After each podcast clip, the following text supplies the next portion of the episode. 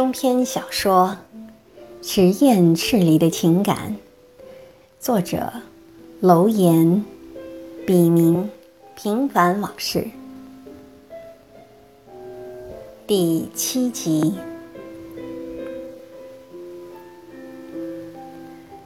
坐依寒榻看秋月，望眼朦胧举步难。晨鸟欢声不绝耳，阴雨世俗化饥寒。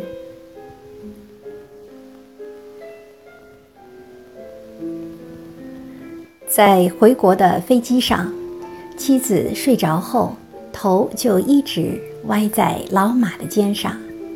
也许是孩子的事情一直折磨和困扰着他。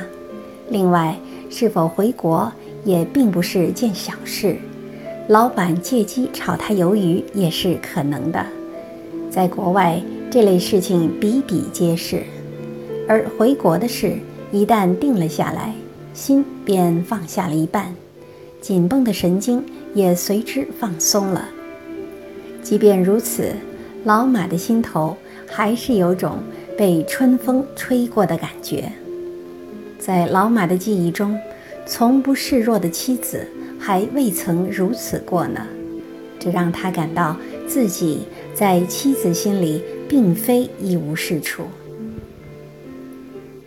人就是这样，当命运让他们息息相关时，共同的目标总会让人暂时放下个人恩怨，不知不觉中又会拉近彼此的距离。久违的亲情。似乎再次走进老马的生活，这对一直都不甘心承认婚姻失败的老马来说，无疑是件很鼓舞人心的事。老马甚至有些神志恍惚，在一脑门子的往事中，迷迷糊糊的睡着了。以前每次回国，老马都很低调，这次却不行。为了儿子，他必须和一些同学、熟人周旋。他当年离开这家医学院时，就已经是科主任了。省厅和相关领导曾向他暗示过，组织上有心把他这样的业务尖子充实到更高一级的领导岗位上去。这在学校高层已是公开的秘密，而老马却坚持离开。去耶鲁大学读博士，继而留校继续做博士后研究。在此期间，他在科学杂志上发表了两篇颇有影响的文章。在一次学术会议上，被他现在工作的这所世界著名的大学邀请，在他从事的研究领域里组建一个新实验室。经过十多年的不懈奋斗和努力，老马终于获得了今天的地位，拥有一个不小的实验室，并被该校聘为终身教授。在他从事研究的领域中，老马已成为全球范围内无可争辩的佼佼者。他领导的实验室也做出了傲人的成绩。这次回国，老马一反常规，主动给在国内大学当校长、曾是他同班同学的邵凯打电话，而谈话的内容主要是关于孩子的治疗问题。邵凯在电话里向老马保证，孩子的事不用他操心，他会安排好一切。现在已身居高位的邵凯。在老同学面前没有一点架子，他放下老马的电话后，马上安排最好的医生负责老马儿子的治疗。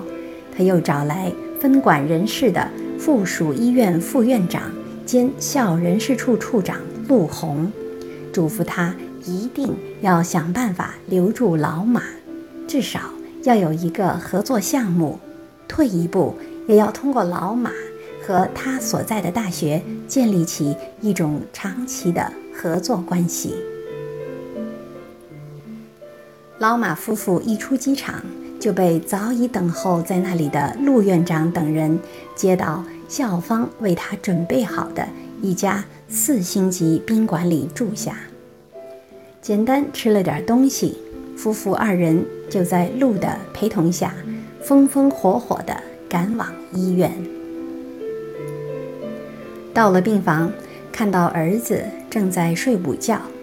妻子俯身在儿子的额头上轻轻吻了一下，就走到病房外，向闻讯赶来的主治大夫王主任询问起孩子的病情来。当得知术前准备皆已就绪，只等明天上午手术了，这才放心地对老马说：“你先回宾馆休息一下。”我一个人在这里陪孩子就可以了。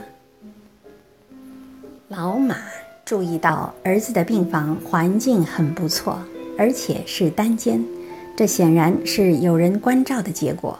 于是对妻子说：“那我先回去了，晚上我来换你。你不用着急，多睡一会儿。妈和嫂子已经在来医院的路上了。”老马和陆院长走出病房大楼时，正赶上沙尘暴，漫天昏暗无光，飞沙走石，能见度几乎为零。马先生，今晚邵凯校长有个会要开，不能亲自陪您，他让我晚上一定好好的招待你们。陆院长。一边小心翼翼地开车，一边转达邵凯的话：“不用客气了，晚上我们自己用餐就可以了。”那怎么行呢？您不能为难我啊！那就客随主便吧。”老马笑笑说道。陆院长等老马下车，告诉他三小时后来接他。就独自离开了。老马洗了个热水澡，倒在床上，原想躺一下就起来，谁知头一挨到枕头就睡着了。可能是看到安然无恙的孩子后，那颗悬着的心终于放下来的缘故。当老马被门铃声惊醒时，已经是三个小时后了。陆院长接上老马，又去医院接了老马的妻子和主治的王主任，就开车来到本市最豪华的皇朝万豪酒店。大家落座后，陆院长问老马想喝什么酒，老马说算了吧。陆院长说多少要喝一点。于是转身告诉服务员：“来瓶五粮液。”服务员说：“现在只有九百九十九元一瓶的。”陆说：“上吧。”然后笑着问老马夫妇想吃点什么。老马说：“越简单越好。”出国多年，老马还一直保持那种无功不受禄的处事原则。虽然国内无事不习早已蔚然成风，但老马对吃白食还是有些过意不去。陆院长明白老马是客气，笑笑说：“那我就随便点了。”于是他叫过服务员来说道：“冰镇黄酒鸡，缤纷香醋海蜇头。”寻龙鱼子烟熏蛋，秦香小木耳，金杯马兰头，鸭脯配香芒。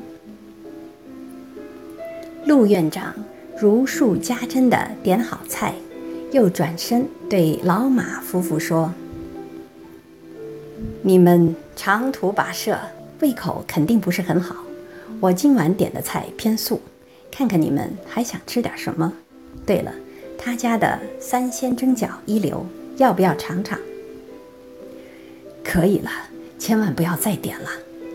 老马客气着。上一题，陆对服务员说：“陆院长点了半天菜，老马像听天书一样一头雾水。但三鲜馅儿饺子可是老马最爱吃的东西了。晚餐老马吃的很舒服。说实在的，这顿晚餐也是老马一生中吃的最好的一次。”结账时，老马简直傻了，八千八百八十八元。虽然不花他一分钱，但还是让他心惊肉跳。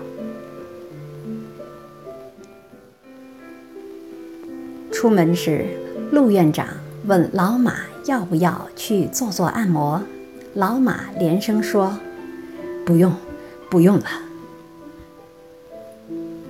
回到宾馆后，妻子还惊魂未定地对老马问道：“饭里有金子啊？快给妈打电话，告诉她我们住宾馆了。”老马所问非所答地说：“下午我就打过了，妈说明天也要过来，否则她不放心。”我劝了她好一会儿呢，那就早点休息吧。我一点都不困，要不出去走走也好，消化一下哈。你说少凯怎么了？不是有什么事求我们吧？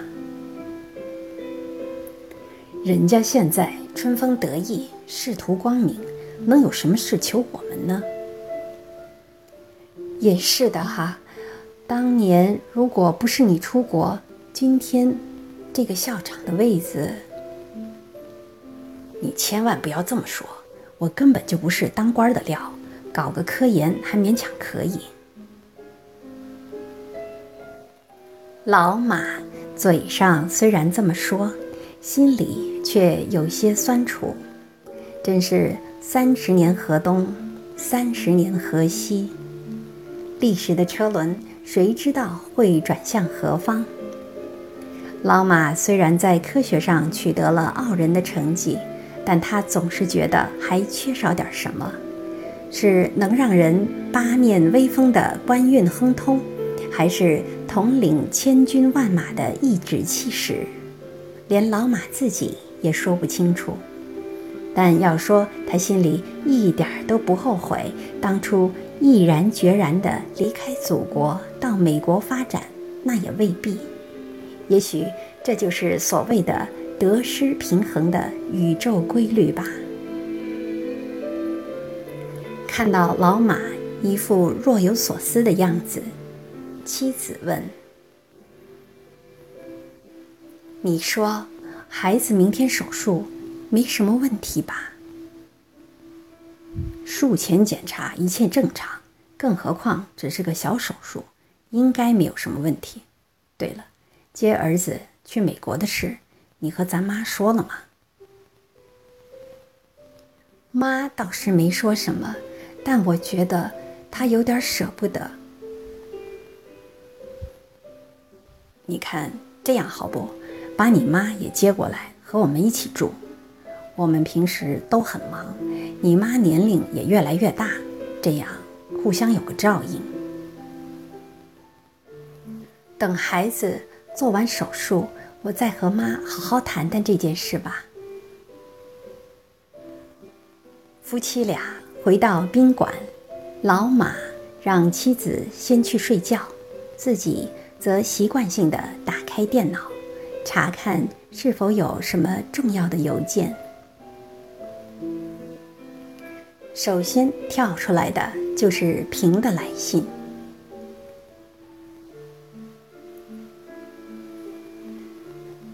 妈，一切都好吗？孩子怎么样了？这两天总梦到你，连风雨中都是你的笑声。那晚放你走，我就一直后悔。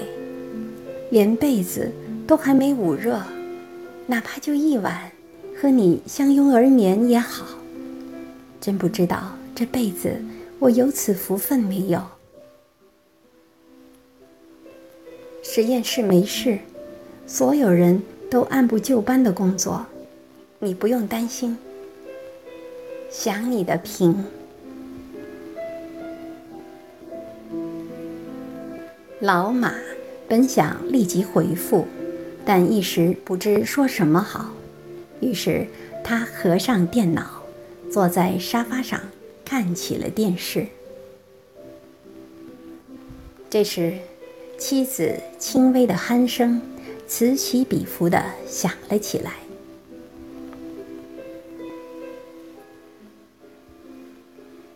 我们都老了。连一贯睡觉安静的妻子，也出现了明显的生理变化。老马不无感慨地想：“